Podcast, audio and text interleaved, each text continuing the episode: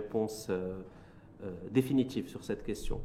Je dirais que il y a beaucoup d'incertitudes, mais nous pouvons, je pense, dire que l'on peut raisonnablement être optimiste avec un optimisme modéré et avec aussi. C'est quoi l'optimisme modéré quand on est expert en, politique économique comme vous? Parce qu'on se dit, voilà, à travers le monde aujourd'hui, la mondialisation, le, ciel s'obscurcit un peu partout. Il y aura sûrement des, politiques monétaires, l'inflation galopante et euh, où on n'a pas forcément d'horizon. Très bien. il faut être optimiste en même temps. Oui, dans les cadrans, en fait, euh, il y a le pessimisme que l'on connaît tous, qui peut être exacerbé. Euh, aussi modéré, également pour l'optimisme. Il y a l'optimisme qui est vraiment qui peut être un optimisme total. Là, on n'est pas dans cette configuration, mais il y a des raisons d'être plutôt optimiste. Et ces raisons, je peux vous, les, vous, en, citer quelques-unes, des raisons en fait qui expliqueraient pourquoi on pourrait être optimiste pour la fin de, l'année, le début de l'année prochaine. Nous avons, je pense, trois raisons essentielles. Euh, la première, c'est une raison qui est interne à nous, à notre économie. Nous avons une année agricole qui était très difficile, une des plus difficiles des 50 dernières années. Mmh. Et raisonnablement, on peut espérer qu'Inch'Allah, l'année prochaine, la saison agricole. J'ai envie de vous dire en même temps, est-ce qu'on a la main sur la météo? Pas du tout. Ce que là, ça veut dire que c'est les facteurs exogènes qu'on ne maîtrise pas en même temps. On est bien d'accord Tout à fait. Mais on peut raisonnablement espérer, au vu de ce qui s'est passé euh, ces dernières décennies, qu'on aura une saison moyenne. En tout cas, les principaux instituts de prévision économique et les institutions officielles qui font des prévisions économiques table sur un retour à la normale l'année prochaine. Mais je suis tout à fait d'accord avec vous, dans cette période de changement climatique, de complexité climatique euh, partout dans le monde, on ne peut pas être sûr de ça. Ça, c'est un premier facteur, et il y en a deux autres aussi que je voudrais évoquer par oui. En même temps, ceux qui vous écoutent, ils disent, mais il est bien gentil, mais nous, il y a la hausse continue des prix des carburants. D'ailleurs, nouvelle hausse a priori aujourd'hui effective dans les différentes pompes à essence euh, du pays. C'est la rentrée scolaire aussi, c'est la rentrée de l'info en face, mais c'est aussi la rentrée scolaire avec l'explosion des prix des fournitures scolaires. Donc voilà, il est bien gentil, il est bien beau, mais en même temps, nous, on est confrontés aujourd'hui à une destruction continue du pouvoir d'achat et une hausse des prix qui ne, qui ne cesse de, de, durer. Bon, ce que vous dites n'est pas totalement exact. J'avais cité trois raisons. J'en ai cité la première. C'est un retour à la normale pour l'agriculture. Vous savez que l'agriculture, et je pense que nos auditeurs le savent bien, pèse pour beaucoup dans l'économie marocaine.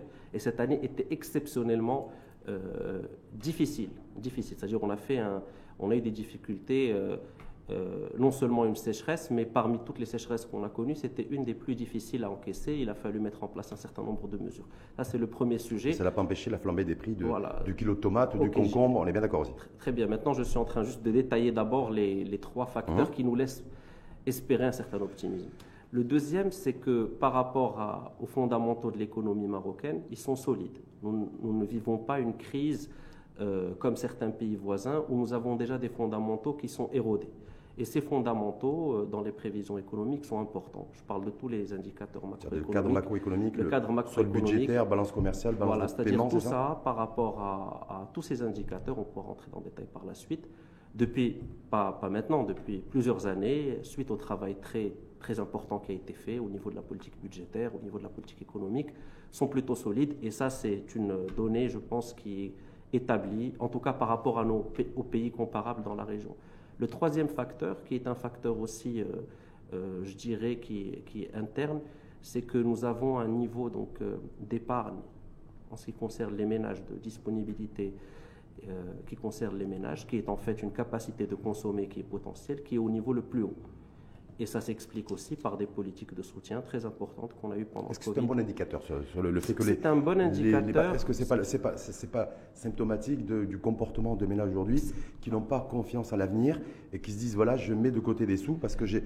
Et, et du coup, ils ne consomment pas plus? Non, tout à fait, mais c'est un bon indicateur quand même parce que ça montre que ces ménages euh, ont une réserve euh, potentielle de consommation et donc qu'il y a une possibilité de relancer l'économie par la consommation. Certains pays n'ont plus cette réserve. Au Maroc, euh, on parle d'un montant qui est supérieur à 900 milliards de dirhams, donc c'est énorme, c'est plus de 90% du PIB. Une partie qui est en cash une partie qui est dans des dépôts dans le secteur financier. Donc c'est quand même une marge très importante. Et ce que je dis ici, ça ne concerne pas que le Maroc. On prend les pays voisins, même les pays du Nord, par exemple la France.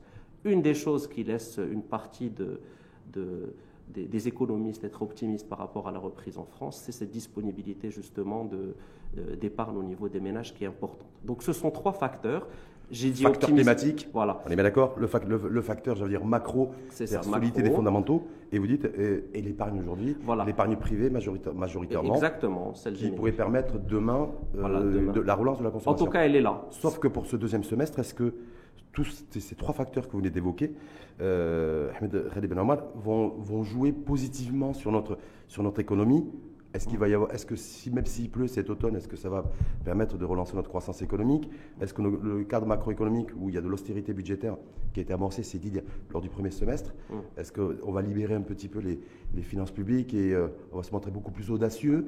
Voilà, c'est toutes ces questions-là en fait qui peuvent avoir un impact sur le deuxième fait. semestre. Alors, pour être très clair, encore une fois, nous sommes dans un climat d'incertitude. J'ai dit qu'on pouvait se permettre d'être optimiste de manière modérée par rapport à ces fondamentaux. Mais personne ne maîtrise les évolutions, sachant que le facteur, et là je passe un peu à ce qui nous permet de nuancer cet optimisme, voire d'être neutre ou, ou- ou par certains aspects plutôt pessimiste, c'est qu'on ne maîtrise pas euh, l'issue de deux choses qui sont importantes. D'abord, nous ne maîtrisons pas cette hausse des prix à l'international des matières premières et nous ne maîtrisons pas aussi la durée du conflit ukrainien. Et ces deux facteurs ont des conséquences sur la plupart des pays du monde à des degrés divers. C'est-à-dire on ne maîtrise pas l'inflation importée et on ne maîtrise pas la Tout durée éventuelle du conflit. Est-ce qu'on maîtrise l'inflation locale? Alors Parce que ce qui a été relevé aujourd'hui, on va revenir un petit peu sur, les, sur, les, sur le secteur des, des pétroliers, par exemple, aujourd'hui. Voilà, il n'y a pas de régulation, il n'y a pas d'autorité. On dit que les pétroliers main- ont maintenu leur marge là-dessus. Donc, c'est-à-dire, voilà, est-ce qu'aujourd'hui, vous considérez qu'il y a, par rapport à cette inflation importée, ces secteurs dits protégés, est-ce qu'il y a le levier à actionner aussi pour pouvoir apporter un peu d'oxygène et, et de l'oxygène au portefeuille des ménages? C'est un sujet très important, l'inflation. Je voudrais juste euh, partager avec euh, nos auditeurs euh, un- euh, une, une donnée importante. L'inflation, pourquoi elle est importante? Parce que la finalité, en fait, de toute politique économique, pas les objectifs à court ou moyen terme, mais la finalité, quelle est la finalité d'une politique économique? C'est de créer du pouvoir d'achat pour le citoyen et de créer aussi des capacités donc, de, compétitivité aux entreprises. Et pour ça, euh, nous avons toujours eu besoin, et nous avons toujours besoin, que l'inflation euh, ne soit pas euh, donc trop importante pour que l'on puisse à chaque fois continuer à générer ce pouvoir d'achat avec la croissance, à la fois pour les, les entreprises. Alors, par rapport à cet aspect-là, donc nous avons besoin, dans toute politique économique, une finalité, c'est d'augmenter un peu le pouvoir d'achat, de préserver le pouvoir d'achat en temps de crise. Et par rapport à ça, c'est là qu'il convient de, de voir un peu ce qui se passe en termes d'inflation. Et comme vous l'avez dit, il y a plusieurs types d'inflation. Au niveau mondial, il y a, plusieurs, il y a d- déjà une inflation qui était déjà là avec la fin de la crise du Covid, Mhm. notamment aux États-Unis, en Europe, etc., qui est liée à plusieurs facteurs, notamment le fait que justement il y a eu euh, des transferts monétaires importants par, pour les ménages aux. États-Unis, donc un appel, une demande importante et une offre qui n'était pas totalement ré- rétablie à la suite de la, de la pandémie. Mais il y a aussi d'autres types d'in- enfin, il y a une inflation qui est conjoncturelle, qui est liée à, cette- à ce conflit ukrainien. Et cette inflation, il convient de bien la préciser. Au Maroc, pour le moment, elle joue à travers le levier de la hausse des coûts. Et c'est une inflation importée. Énergétique C'est une essentiellement. inflation importée et circonscrite. Si on prend le panier des ménages, cette inflation. et auditeurs, justement vous qui êtes expert, je rappelle, Ahmed Rally, Mhm. excusez-moi de vous interrompre là-dessus. Effectivement, il y a le baril de Brent qui a beaucoup de fluctuations, on le sait sur les marchés internationaux et, et au niveau des grandes places, places boursières, mais c'est-à-dire sur le prix des carburants, sur les carburants là-dessus, il y a une vraie fixation fixette de la majorité des, des opinions publiques là-dessus. Est-ce que là, c'est qu'une inflation importée? Alors, en ce qui Vrai concerne- sujet, parce que là, tout ça en renchérit toute la chaîne de valeur, de transport et, et produits à la consommation. ce que j'appelle euh, le risque de contamination par l'inflation. Mais ce qu'il faut savoir aujourd'hui, c'est que cette inflation, euh, dans la plupart des pays, et notamment en Europe, qui est notre principal partenaire, elle est encore circonscrite, euh.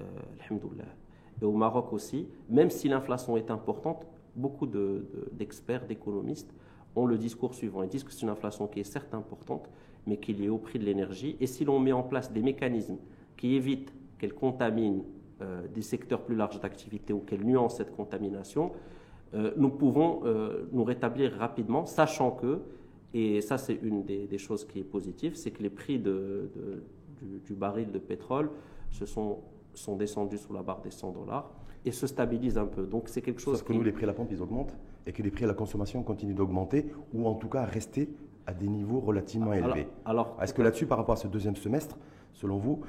Ahmed Rally normal, est-ce qu'il va falloir réajuster en tout cas les politiques budgétaires, surtout les politiques de soutien au pouvoir d'achat et sortir peut-être, aller en tout cas être ne pas se cantonner, à, même si ça coûte cher hein, aux finances publiques, au soutien des, aux produits subventionnés ah. via la caisse de compensation, gaz butane, farine et, et, sucre, euh, et, aux transporteurs. Alors, comme je vous l'ai dit, quand on prend le, panier de consommation des ménages, il y a des produits qui ont augmenté, mais il y a aussi des produits qui sont stables, notamment des produits qui sont très importants pour le citoyen marocain et certains produits alimentaires. Il y a aussi des produits qui ont augmenté.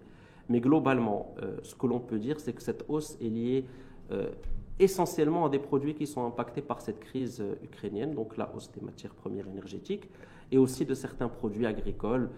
Malheureusement, ça a coïncidé avec cette année de sécheresse, je parle notamment des, hum. céréales.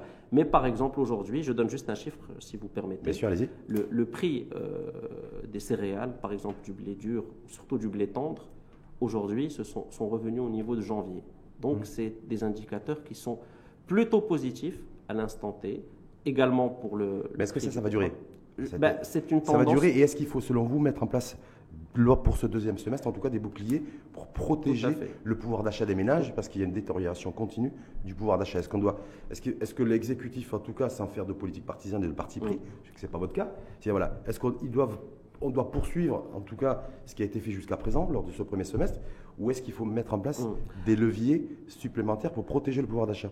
Tout à fait. Alors, il n'y a pas de solution miracle. Pour protéger le pouvoir d'achat, les pays étaient, euh, et je parle de, de, la région, mais aussi d'autres d'autres régions du monde, avaient le choix entre deux leviers. Soit donc d'éviter cette inflation par contamination par des mesures de soutien général, de soutien aux ménages, de soutien mmh. de prix à la pompe, soit par des mesures ciblées. Et à l'instant T, les évaluations euh, de ces types de mesures dans les différents pays sont variables.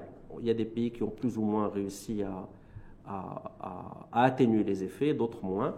Dans le cas du Maroc, nous avons choisi de mettre en place des mesures ciblées euh, qui sont assez importantes. C'était la mesure pour le soutien des prix euh, au niveau du transport, mmh. importante. Et aussi, qui n'a pas empêché la flambée des prix. Hein. Alors, l'a amorti, peut-être qu'il l'a peut-être limité contenu. C'est un peu réducteur de dire ça, puisqu'il faut voir tous les prix de tous les produits. Parce qu'il n'y a pas d'évaluation qui a été faite à ce jour. non, mais on en a une, c'est-à-dire si l'on voit les prix euh, des, des, matières premières, euh, elles ont augmenté.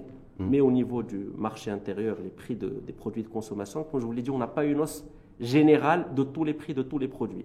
Et ce qui caractérise l'inflation, c'est les économistes, c'est cette tendance à une augmentation de tous les prix, tous les produits de manière durable et qui s'installe. C'est là qu'on parle réellement d'inflation. C'est pour ça que, quand vous prenez le débat actuel au niveau mondial, il y en a qui disent qu'on n'est pas vraiment dans, dans une inflation réelle, mais on est dans une inflation ponctuelle.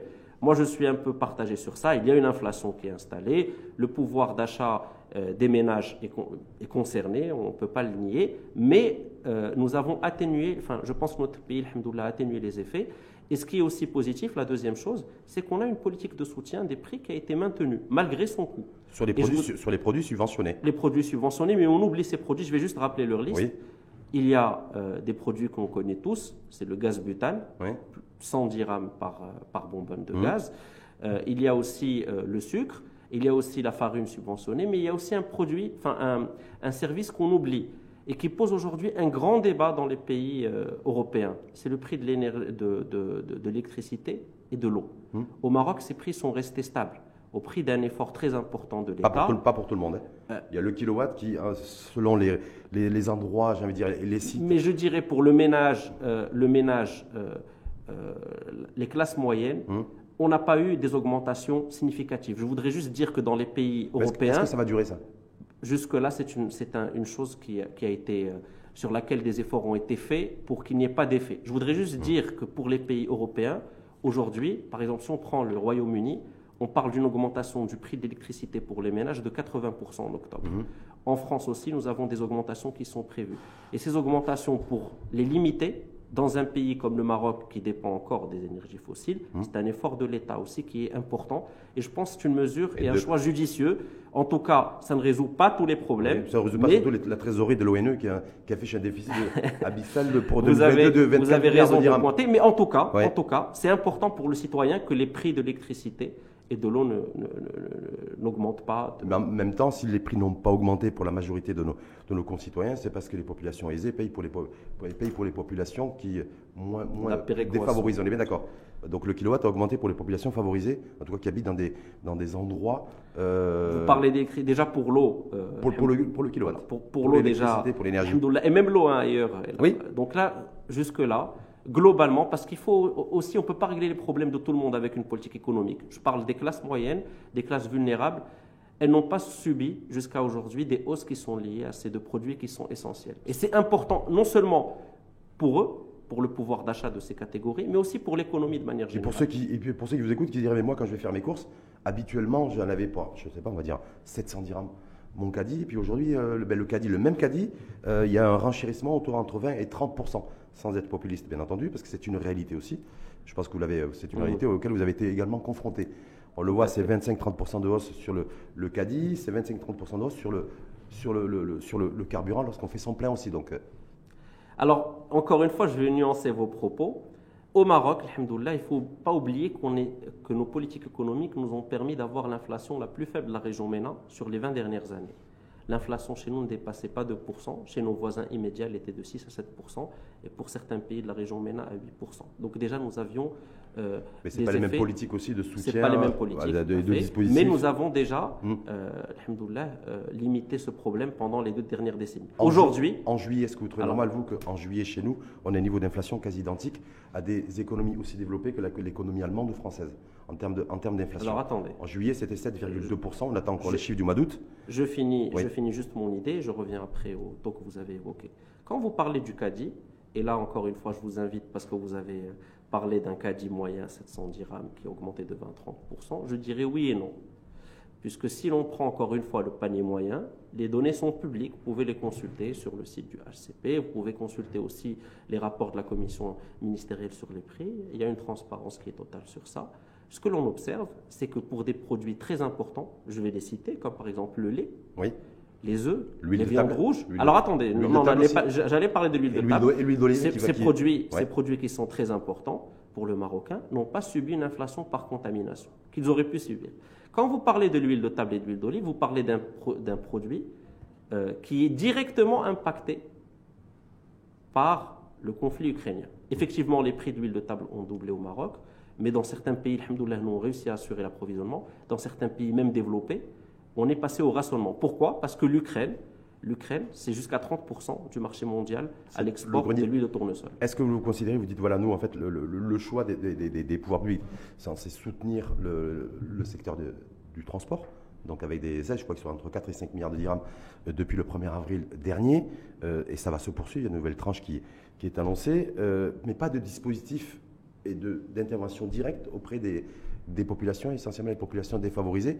Est-ce que ce second semestre, vous dites, voilà, ça serait bien aussi, euh, pertinent et audacieux de se pencher aussi, de voir comment l'État et les pouvoirs publics pourraient intervenir directement par des chèques, euh, pas chèques inflation, mais voilà, auprès de ces populations-là, ou continuer à, continuer à faire ce qu'ils ont fait durant tout le premier, le premier semestre? C'est une très bonne question. Encore une fois, je vous ai dit, au niveau mondial, il y a eu des politiques ciblées, des politiques générales, et parfois une combinaison des deux. Au Maroc, nous avons choisi le ciblage. Pourquoi? Puisque le centre de la politique économique au Maroc, et d'ailleurs ce gouvernement comme le gouvernement précédents ont toujours dit que la politique économique devait servir les priorités sociales, de protection sociale, d'assurer en fait un soutien d'abord des ménages vulnérables et des classes mmh. moyennes. Et ce qui s'est fait, le soutien au transport public et le soutien au transport des marchandises, ça a un effet direct pour éviter cette inflation par contamination. Alors je, finis juste mon idée. alors, donc, éviter déjà cette inflation par contamination. Nous aurons, il est possible dans certains pays qu'il y ait eu des mesures générales, mais là encore, l'évaluation n'est pas forcément favorable à ces mesures. Peut-être que, comme vous l'avez dit, il y a des paliers. On peut commencer par ça, puis passer à d'autres types de mesures plus générales. On peut commencer par des mesures générales et passer à des mesures ciblées. Mais jusque-là, l'effet essentiel, c'est-à-dire d'éviter une inflation par contamination, je pense qu'on a réussi à l'atteindre. Et je voudrais juste donner un chiffre, un chiffre qui, qui nuance un peu ce que vous avez dit par rapport au taux d'inflation qui est comparable, je pense que là, il y a un petit, malentendu. Sur l'année, sur l'année, on table sur une inflation entre 4 et 5 d'accord? Sur les prévisions donc, internationales mondiales, pour les pays émergents, on est à plutôt à 9%. Oui, aux États-Unis, c'est le taux moyen en Europe. Et, et, et, donc, donc, que le Maroc réussisse, le Maroc qui n'est pas un pays, euh, encore une fois, producteur euh, de, de, de, pétrole, qui dépend de son approvisionnement en énergie fossile, qui a une année agricole très difficile, qui réussit d'abord à sécuriser l'approvisionnement, et qui réussit aussi à maintenir un niveau d'inflation au niveau que vous avez qui est élevé, qui est difficile, mais qui reste plus faible. C'est une inflation, attention, c'est un niveau moyen. Voilà. Il y a certains secteurs d'activité, comme les, BTP, par exemple, les matériaux, une inflation de 25-30%. On, en a parlé. d'accord, voilà. Et donc, le fait de réussir à maintenir quand même une inflation à ce niveau-là, malgré cette conjoncture, moi, je dirais que c'est plutôt, euh, c'est plutôt quelque chose qui, qui témoigne d'un effort important de, des pouvoirs publics et aussi de, la solidité de nos fondamentaux économiques. Euh, Khalid Ben mais simplement de se dire, voilà, il y a eu tout un débat, je vous avez suivi bien sûr attentivement en mm. juillet, où le, tout les, les, les euh, il y avait la lumière qui était braquée, tous les projecteurs sur Abdel Jouari, le patron de la Banque mm. centrale, va-t-il relever le taux, directeur, le taux d'intérêt de la Banque centrale ou pas? Il a dit non, c'est suspendu, on mm. wait and see, on attend de voir. Il y a un conseil de la Banque centrale qui doit se dérouler dans les prochains jours. Euh, est-ce que vous dites par rapport à tout ce qui se passe, on a dit, la Fed qui relève ses taux, on sait pourquoi pour les cas mm. spécifiques, mm. l'économie américaine et par rapport à la surchauffe monétaire, la distribution d'argent et de crédit pendant toute, la période Covid, la zone euro, aussi la BCE qui relève ces taux, est-ce que vous considérez-vous qu'il y a aussi un enjeu de politique monétaire pour essayer de, de contrecarrer un peu cette inflation qui pourrait se poursuivre durant le deuxième semestre 2022 Bon, la politique monétaire, comme vous le savez, au Maroc, elle est, indépendante, elle relève de la Banque centrale et effectivement, il y a une décision qui va être euh, euh, prise ou pas lors des prochaines semaines, puisqu'il va falloir euh, trancher ce volet. Mais moi, encore une fois, je voudrais juste dire que la politique monétaire, au Maroc, son principal objectif, comme ailleurs d'ailleurs dans beaucoup de pays, c'est la maîtrise de l'inflation.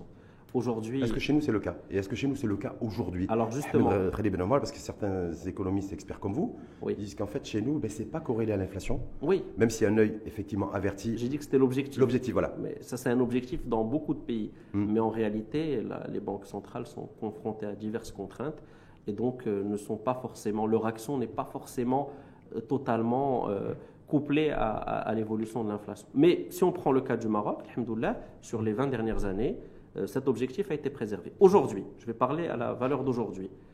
Quand euh, on parle de l'inflation actuelle, encore une fois, selon mon appréciation, hein, on peut en discuter, elle n'est pas liée essentiellement à des enjeux de politique monétaire ou à une question de demande. Elle est liée à un choc qui est un choc d'offres, par exemple avec euh, la, la, campagne agricole et ses difficultés, donc qui crée un choc d'offres. Elle est liée à une inflation par les coûts, une inflation importée. On n'est pas dans un problème de demande l'intervention des banques centrales, en tout cas, par exemple, quand vous parlez des États-Unis, vous l'avez très bien dit, elle est dans un cadre qui est classique. Au Maroc, je ne sais pas comment ça va évoluer, mais en tout cas, je pense que la problématique du Maroc, euh, on devrait l'aborder selon les spécificités et ne pas faire du mimétisme avec les décisions. tout ce qu'ils disent, ouais, bah, si, pourquoi on ne fait pas comme les Américains ou les Européens, c'est-à-dire relever le taux directeur pour casser la dynamique inflationniste Vous dites, vous, ça n'a rien à voir avec ça, le débat il est ailleurs et surtout l'enjeu est ailleurs. Je, dis ça puisque aussi en France, dans d'autres pays, on, pense la même chose. En France, il y a eu cette question, ce débat entre les économistes. Et lorsqu'il s'agit de parler de cette inflation, beaucoup d'économistes, euh, je citais le cas de la France parce que c'est un partenaire qui, commercial qui est important, avec qui on échange beaucoup, comme l'Espagne, qui disait que finalement, euh, il y a l'inflation euh, actuelle est une inflation qui, malgré toute son ampleur, et conjoncturelle puisqu'elle ne concerne pas tous les secteurs d'activité. Donc on n'est pas dans une, et dans une surchauffe, d'autant plus que nous avons aussi un chômage, un taux de chômage, si on prend le cas du Maroc, qui, qui s'est relevé avec la crise du Covid, qui a atteint les 12,5 voire 13%, alors qu'il était en dessous de 10%. Hein hum. Donc on n'est pas dans une surchauffe de demande. Donc ça veut dire quoi? Donc ça veut dire que concrètement, euh, aujourd'hui, l'idée essentielle, c'est que la politique monétaire ou économique doit soutenir le pouvoir d'achat.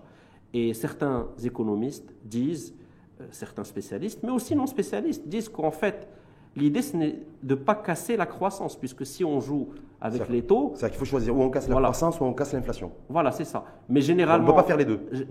c'est ça? C'est ce que tu es en train de dire? Ce que je suis en train de dire, c'est que l'inflation actuelle, à mon sens, n'est pas liée à des enjeux de politique monétaire. Après, ça reste aux institutions euh, d'apprécier, mais à mon sens, elle est plutôt liée à quelque chose qui nous échappe, qui est extérieur. Et d'ailleurs, il se peut que des mesures soient prises dans ces pays et qu'elles n'aient pas d'effet, puisque vous avez vu le jour où il y a eu le déclenchement de la, du conflit ukrainien, les prix se sont multipliés. Euh, Même si ça avait commencé bien avant déjà.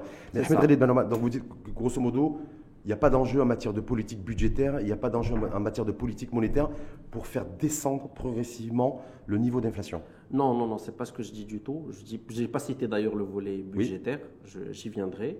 Je dis juste que par rapport à la politique monétaire, la décision qui, qui est prise par les pays aujourd'hui n'est pas une décision classique. Ça veut dire qu'on n'est pas dans une surchauffe. Et donc on doit tenir compte du fait que l'inflation aujourd'hui que l'on vit est essentiellement une inflation importée par les coûts et circonscrite à certains, à certains produits. Et ce qu'il faut faire, et je pense que c'était un choix judicieux du Maroc, de, cibler en fait des mesures qui permettent d'éviter une contamination à tous les produits. Ça, c'est très important.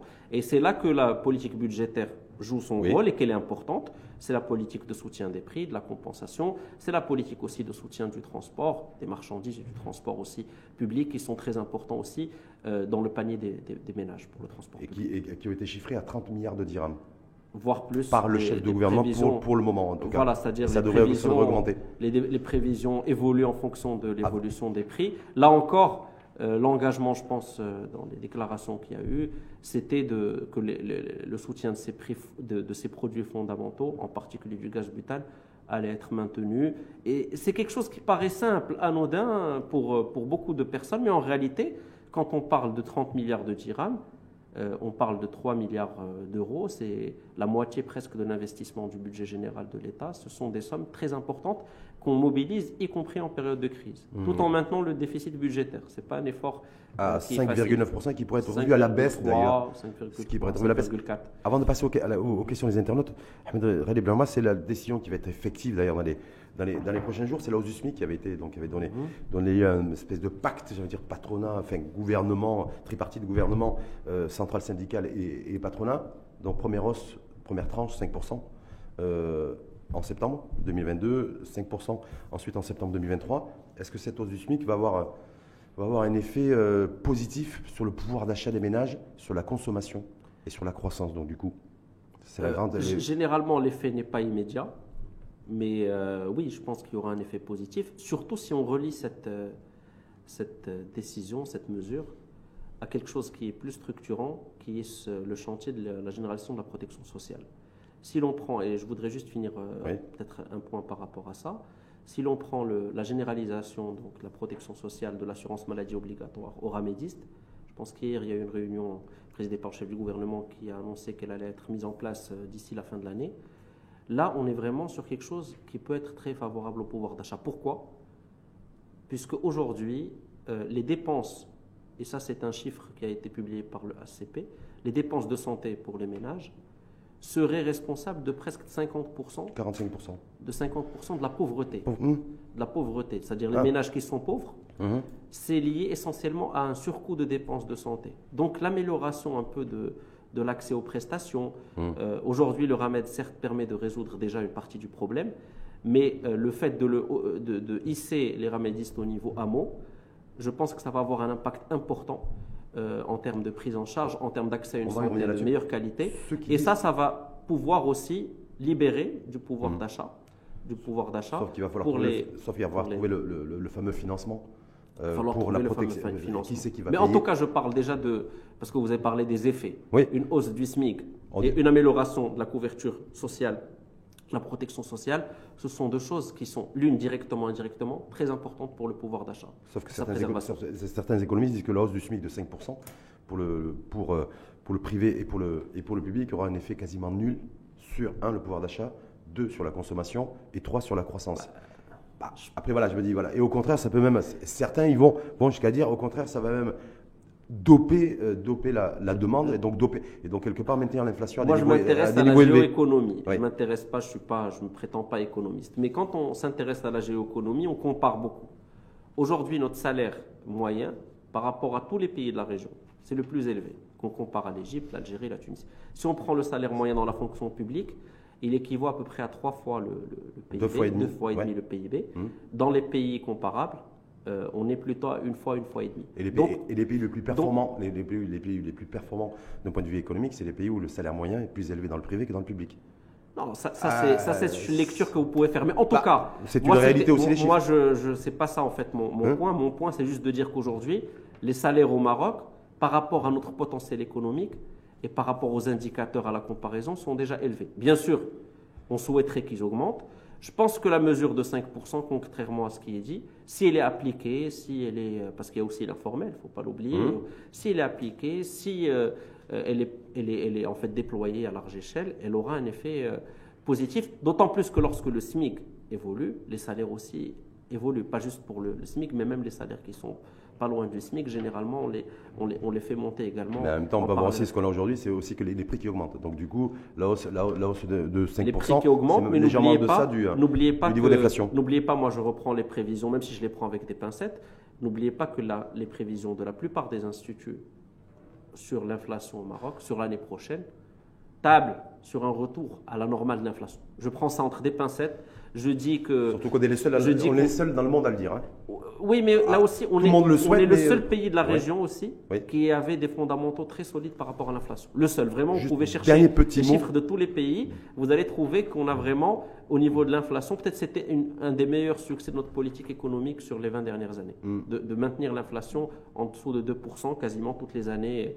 Euh, euh, précédentes, mm. depuis 20 ans au moins. Avant de passer justement aux, questions des internautes, l'idée qui fait son chemin de, de, mettre en place une, fiscalité sur le sucre. Voilà, parce que bon, vous avez, on parlait, l'État va avoir besoin d'argent, de beaucoup d'argent. L'année 2022, 2022 c'est une croissance économique à tonnes et c'est beaucoup de dépenses publiques et, dépenses sociales essentiellement. Euh, Abté Jouari, lors du grand séminaire mémorandum sur la couverture sociale généralisée, a dit moi, il faut absolument augmenter le budget de l'État.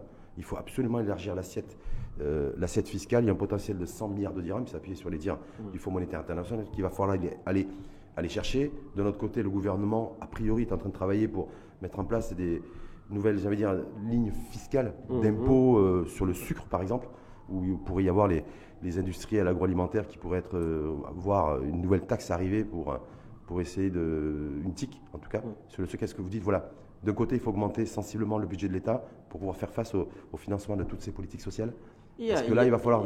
C'est le recours à la dette qui va être inévitable. C'est comment on va s'en sortir. Il y a le financement de, de, ces politiques sociales, mais il y a aussi une chose qui est très importante c'est le financement de notre sécurité énergétique, le financement de la transition énergétique et aussi euh, des mesures de résilience par rapport au stress hydrique et la politique de l'eau.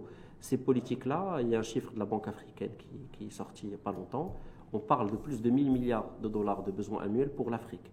Et si on ne fait pas euh, si on n'agit pas très rapidement. Hum. Euh, en Afrique, je prends le continent, il y a 22 millions de personnes qui sont menacées chaque année de passer à la pauvreté et 5% du PIB qui pourrait être perdu annuellement euh, en l'absence de ces politiques-là de résilience climatique, etc. Alors, alhamdoulilah, par rapport à ça, le Maroc est un peu en avance, mais il, va falloir préserver notre avance. Dans quel sens?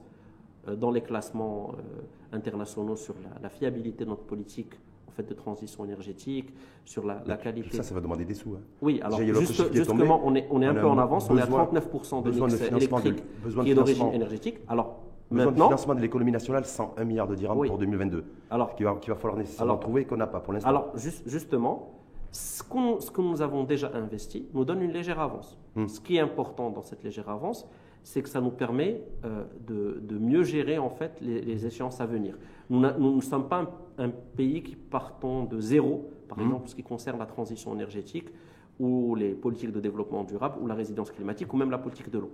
Et donc ça, ça va être important, ça va nous permettre, et je viens au point que vous avez évoqué, de mobiliser des financements à travers des mécanismes innovants. Mmh. Puisque nous avons cette avance, nous pouvons maintenant passer à des mécanismes plus innovants, par exemple les, les nouvelles générations de PPP, qui va permettre en fait de réaliser des infrastructures du futur, mais aussi qu'ils soient des infrastructures efficaces et qui aient un rendement élevé. Puisque Surtout la rentabilité. C'est qu'aujourd'hui, quand on parle d'investissement, on parle de rentabilité. Et de rentabilité pas seulement économique, mais environnementale, de rentabilité sociale, etc.